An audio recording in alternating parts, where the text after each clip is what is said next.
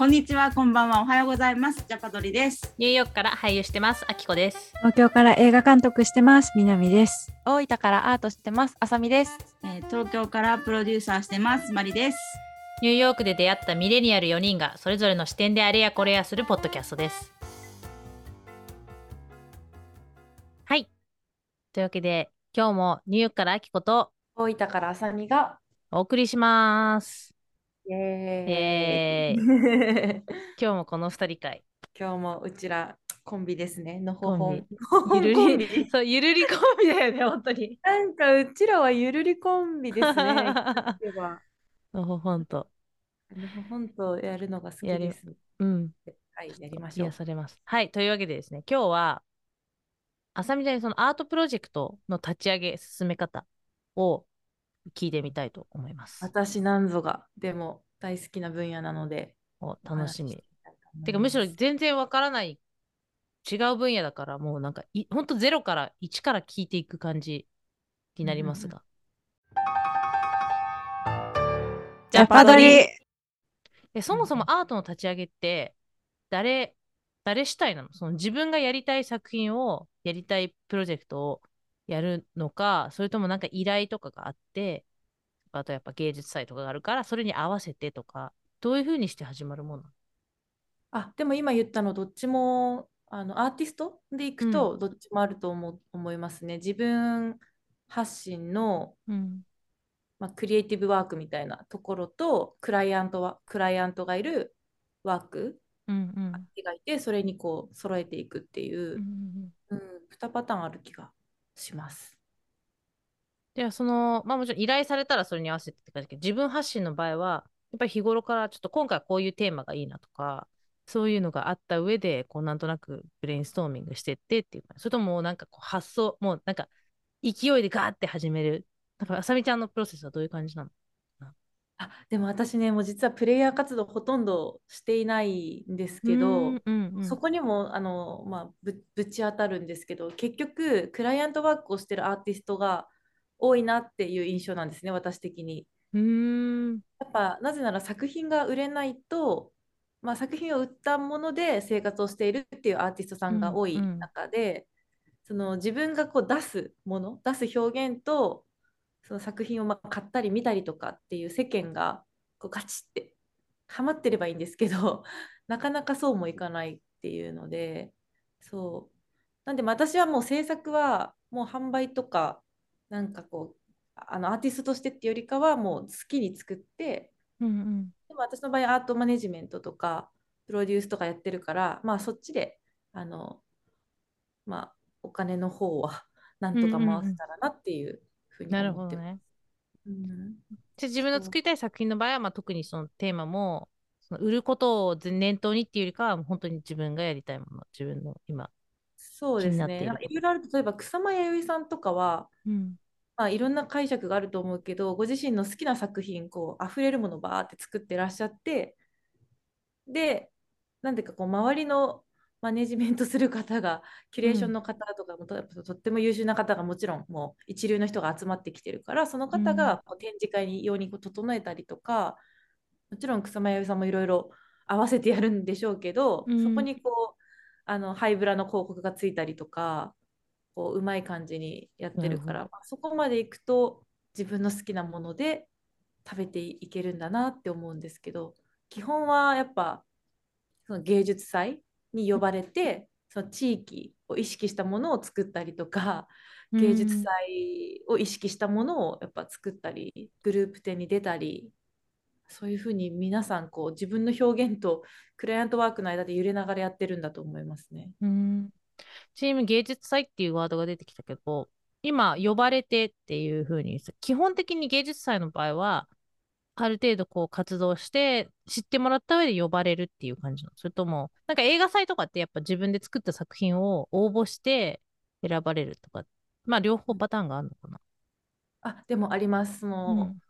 応募型、公募型とか、まああと招聘とかになると、まあ、ゲストとして呼ばれるみたいなのもあるし、うん、あと、そもそもこの最近流行ってるのアーティスティック、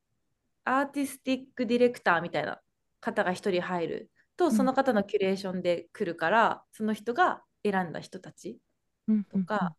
うん、呼ばれるパターンもあるし、まあ、自分がコンテストでで勝ち得たっていう人もいるだろうし、うん、いろいろあると思います。アートプロジェクトって言って、なんかプロジェクトってなると、その、ごめん、本当一から全てを聞く、何も分かっていない状態なんだけど、そもそもプロジェクトって何？その自分だけの作る作品一個じゃなくて、もうちょっとプロジェクトっていう響きだと、なんか総合的な感じがするんだけど、え、あの、あの、ちょっとこれすみません。私がこう、と美術の専門じゃないから、あの、うん。私より詳しい人聞いてたらちょっとお恥ずかしながら、私の体感でうん。話すんですけど、なんか、最近より出てきた言葉なんですよ。アートプロジェクトって、そもそもアートとだ。プロジェクトが交わった言葉って、うんなんか結構新しめの響きうんうんうん。なんですよね。まあ、まあそんなんも確かにそのな何十年も前からあるけど、降りてきたのは最近だと思ってて、うん。なぜなら、そのプロジェクトってやっぱこう、何人かで混ざってやるみたいなイメージありません？こうあなたと私とでうんプロジェクトメンバーですみたいな。はい。やっぱそれってアートが一人で作って、こうそれをはい見せてどうですかっていうものじゃなくってやっぱこう現代にこう来るに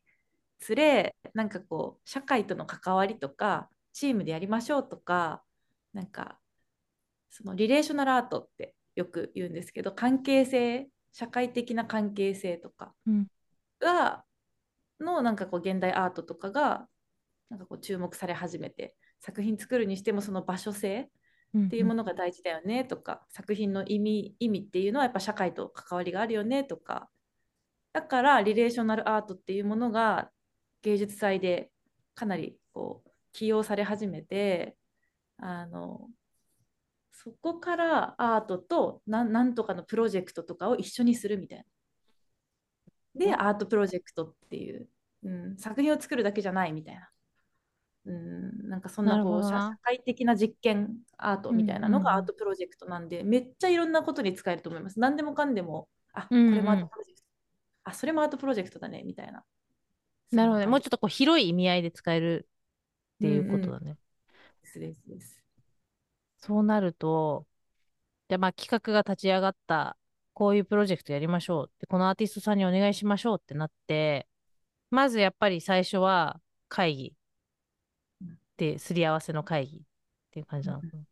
で、まあこういう感じの作品、こういうコンセプトをやります。そっからの進め方。そう、なんか、その、こういう作品を、まあ、作ってもらいたいみたいな。で、アーティストに依頼するじゃないですか。うん最近そこの、そこから変わってきてて、うん。その一個前の前段階の、このアートプロジェクトの始まりからアーティストが入るパターンの方が多い気がします。あどういうプロジェクトにしましょうかっていうところからってこと？ああ、そうです。なるほどね。そもそも、そもそも、うんうんその何こう企画のところとか考えなきゃいけないその作戦会議のところからアーティスト入れるみたいな。方が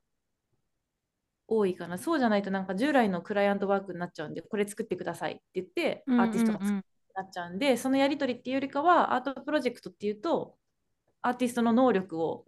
使いましょうみたいなことなんで、うん、だからなんか変な話、例えばこの企業のこの商品の売り上げを伸ばしたいから、プロモーションをします。プロモーションをちょっとアートプロジェクトっぽくしたいみたいになった時なるほど。アーティストさんが入って何かをのプロモーションっていうのが本筋にはあるんやけどでもあのアートプロジェクトで社会的実験でアーティストのアイデアでやってます。でそれがプロモーションになんかハンドクリームでも何でもいいんですけどプロモーションにつながってますみたいな。うーん。なんか最近、うん、やったプロジェクトで、例えばちょっとシェアできる例とか事例みたいなのもってあったりする？あーえっとあそのちょっとプロモーション系とはずれるんですあ全然違ったようん。私が最近やったアートプロジェクトで言うとその地域の人とうん。今はなき、あの精霊流しのお船みたいなあのお盆の時期に亡くなった人はいはい。を見送りうんうん。するみたいな、それをなんか藁で作った船に流すみたいな燃やしながら流すみたいなそういうお船の伝統行事があったのがもう数十年途絶えてたやつを復活させようみたいなアートプロジェクトやったんですよ。おー。それをなんだろうもう地域の人はとってもとってももう忘れ忘れ去っていってというか懐かしいなみたいな。で作れる人一人しかいないんじゃねってなって。うん。もったいないからって言ってその人を久しぶりにもう復活してもらって久しぶりにその船を地域で作ろうってなってうん。で大学生学生さんとか、まあ、高校生中学生も何人か来てくれて留学生もいっぱい来てうん。みんなでその お船を何十年かぶりに作るっていうプロジェクトをしてうん。うん。なんかそれは作戦会議からプロジェクトっていうことで作戦会議から大学生も行政もあの、まあ、民間の方も地域の人も混ぜ小銭しながらアーティストも混ぜて会議を何回かな何回6回7回重ねてでお船を作ることにしようお船を作ってみんなでなんかこう元気になろうみたいなで最後お船できて完成イベントみたいな そんな感じでした。えー、あ楽しい。それじゃあその呼んだアーティストその作れる人っていうのが呼んだ呼んだっていうかアーティストさんになる。ね、作れる人はそのなんか地域のおじいちゃんなんですよ。その船の作り方を知ってる人、最後の人だから、おじいちゃんを、おじいちゃんっていうか、まあ、おじさんを一人うんう呼んん。で、で、そこにアーティストを入れるって感じですね。2人かじゃあ3人ぐらい。その船の作り自体にこうアートをアートを盛り込んでいくというか。えっとね、だからそこでアートプロジェクトが 意味合いがすごい難しくなってくるんですけど、それをただ復活させてたらただの復活行事じゃないですか。うん伝統行事久々にやっただけだと思うけど、そこにアーティストが入って、例えば、まあ、小説をそれに起こしたりとか、大学生が入って船を、あのなんていうかなあの建築の専門のか子だったんですけど、数値に書き直すその設計図を書くうんああ、設計図をなるほどね。かあとアーカイブを撮る若い方が出てきてそう動画をずっと回してる子がいてとかってなってくるとすごい意味性のあるアートその行為自体がっていうふうに捉えられるので、なのでアーティストが入ってやるっていうのよりかもうちょっとこう拡張して大きく、うんうん。うんにその行為自体を考えさせられるみたいな。なんかでもそれすごい、でもでもないわ。それすごいなんかコラボレーションでね、本当の。その、うんうん作るおじいちゃんがいて、建築家、建築をやっている人がいて、アーカイブの人がいてって、そのそれぞれのジャンルを持ってきて一つのプロジェクトっていうのは、本当にまさにプロジェクトっていう言葉がぴったりだなって。うん。思う。複数人で集まって一つ、うん社会現象を、ムーブメントを起こしましょうみたいな、うん、それがアートプロジェクトな感じしますね。多世代交流。なるほどね。確かに多世多世代交流。ムーブメントを起こすっていうのはなんかすごいわかりやすいうんかも。なんか、なるほどな。なんかそういえば、あの、この前日本に行った旅行記の話があったけど、あの、どこだっけな、道後だ、道後温泉に行った時に、ちょっと夜、あの、散歩しに行ったら、公園になんか一箇所、木にすごい、こう、クリスマスライトみたいにいろんな色のライトが灯ってたところがあって、で、あ、なんだろうねって言ってそこに近づいてったら、その一本通りがもうすごいカラフルにライトアップされてるんだけど、一個一個のライトが、まあ、なんだろう、拳よりちょっと大きいぐらいのボール状になってて、そこにすごい一個ずついろんな絵が描いてあったのね。だけど見た感じ、あの、ちょっと子供の絵なのかなっていう感じで、地域の子供たちが描いた絵なのかなみたいな。だけどそれでその、そこの通りがガーって綺麗に色とりどりに灯されてて、すごい綺麗だったし、すごいなんかこう、いい雰囲気だったんだけど、そういうのもきっとアートプロジェクトなんだよね。だからやっぱそのアーティストじゃなくてもアートができちゃうっていう、アートとみなされるみたいな、なんか木を何本やったかな？何本かバーって植えたっていう作品を作った人とかも昔いたんですけうん。どそう。なんかそれくらいなんだろう。アーティストって絵描くだけじゃないよねっていう。で地域なんか普通の一般人って思われてる人もアーティストなんじゃないみたいな。なんかめっちゃ新しい考え方だから解釈もめちゃくちゃあって、なるほどうんすね。ごい専門家がいないなんかこう混沌とした分野になってるいやでもそれめちゃくちゃ今面白い。混沌としてる時こそ面白いことないと思う。あーなんでも思いついたことをや、なんかその実験的なことができるときってことだよね。うんうんうんルールなく。そうでも次世代、うん、ごめん。いやいやいや、なんか映像の話で1月うん16日にリリースした、あのジャパドリポッドキャストのうん。あの映像業界の企画を生み出すとか立ち上げるにすうんうんうんっていう話をあきこさんいなかった時やったんですうん。けど、うんうんまたなんかカラーが違うなと思って映画とか映像はいはい。のプロジェクトとアートのプロジェクトってなんかこう色が独特な色味がお互いにあるからうん。確かに全然そうそうそう違うなって思いましたね。ね、プロセスも全然違うだろうしね。うんうんなんかさっきでも次世代交流っていうのもすごい面白いなって思った。そのアートを通じて交流をの場を作っていくっていうのも素晴らしいよね。そうなんか共通言語を意外と今じゃあ90歳のおじいちゃんとうん。部屋で二人っきりにさせられた時にうん。ちょっと気まずいじゃないですか。うんうんうんうん でそれこそ同じまあ例えば日本語を話せたらまだいいかもしれないけど、なんかもう共通言語おじいちゃんとかなさすぎてなんか外国語喋ってるみたいじゃないですか正直。確かに確かに。いやほんとそうだよね価値観も違ったりとかするし、表現も違うし。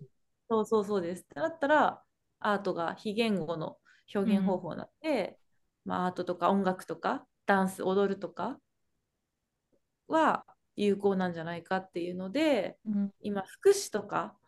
健康寿命的なところにもめちゃくちゃアートって使われてます。うん確かに。そして一緒に何かをね、作るっていう行為がもうその共通言語を生み出すもんね。ですですですです。うん。そう演劇とちょっと似てるんですよね、そこら辺。ああ、確かにね。いや、私もちょうどこの、今昨日帰ってきたんだけど、実はアゼルバイジャンっていう国に行って、盾を通して、盾の、えっ、と、プパフォーマンスをするために行ってたんだけど、初日とかはその地元の芸術大学の演劇専攻の学生さんたちの前でパフォーマンスしてワークショップしたりとか、で、でなんか、そうすると、あとは、次の日はシアターで公演ってなると、その現地のシアターの照明さんだったりとか、音声さんだったりとかと一緒に仕事することになったりとか、そうすると、まあ、言語通じないけど、やっぱり一つのものを作るっていう行為を通して、やっぱりコミュニケーションが取れるし、どういう仕事の仕方をする人たちなのかなとか、なんかどういう文化なのかっていうのも知れるし、なんか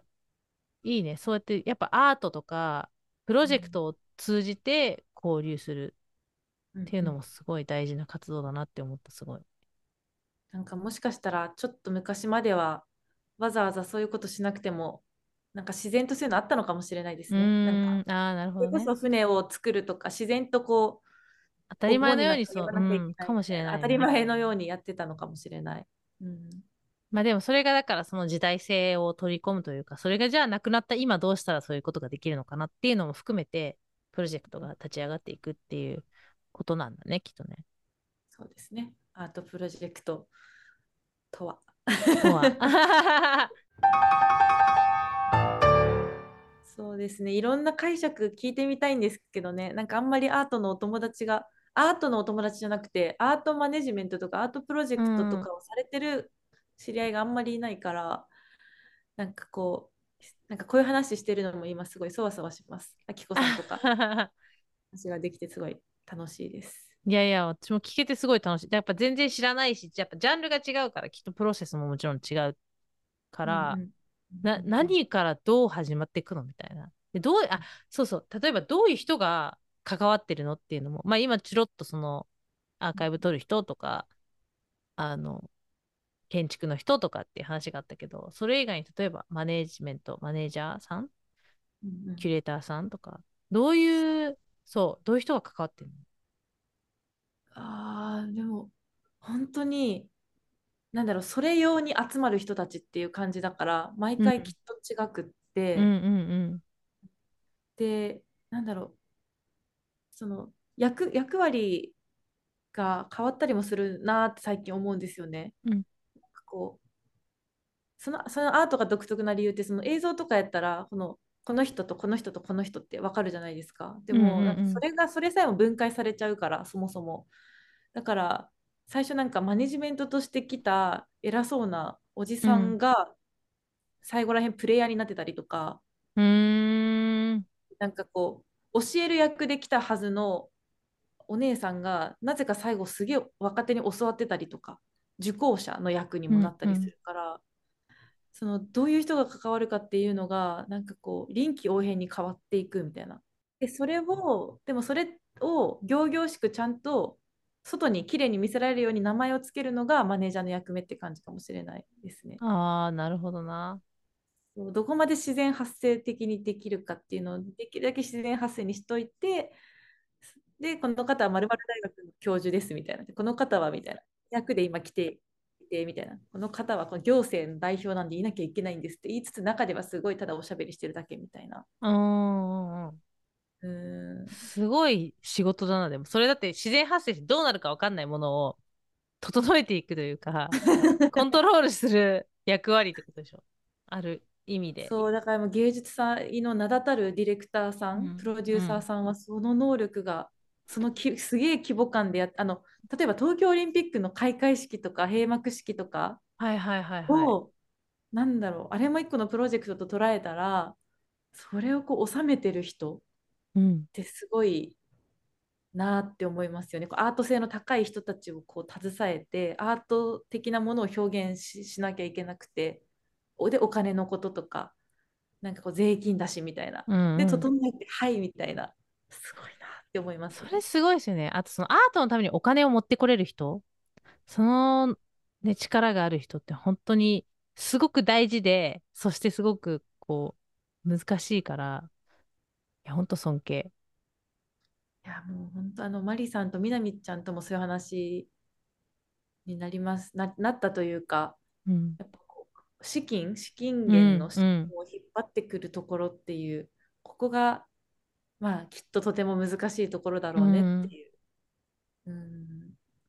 ところですね。あきこさんもだってディレクタープロデューサーとして関わることもあると思う。うん。うんそこら辺アクセンやっぱりそこですよね、本当に。うん。苦戦苦闘するところ。アートプロジェクトとか聞こえ映えはいいけど実際やっぱこう金銭的なところをうん。ちゃんとしなきゃいけないし逆にアートプロジェクトってこうかっこよく名乗ることでお金がついてきたりもするからうん。持ちつ持たれつなそうだよね。アートな関係な気がしますね。やっぱりちゃんと目的がクリアになってないとそういう意味でお金が引っ張ってこれないなってのはすごい感じるよね。多分それはまあアートもそうだし演劇もそうだし。えちょっとそれで言うと、うんアートがちょっとだけラッキーなのはうんその目的を探すんですっていう目的でもいけるんですよね。うーん、それいいな。ちょっとずるいけど。ちょっとずるいなって今思っちゃった。そうそうそうでもだからその目的を探すための手段としてアートを使いますとかその目的と手段をコロコロコロコロ入れ替えれば今までできなかった実験的なことも逆にできるっていうかそのうん失敗するかもしれないことにはお金は出してもらえないじゃないですか。うんうん。だけど失敗するかもしれなくてもそれが価値っていうのをアートってすることもできるんでなるほど。確かに言われてみれば、その美術館とか行った時に読む説明をと何々を探るっていうワードよく聞くなって思う。そうですよね。何々を探る。そっか。うんなるほどな。なるほど。探ることを目的としたプロジェクト。だから、うんうんうん探ることをやったんだからもうそれで、とりあえず OK それがもう目的達成みたいな。な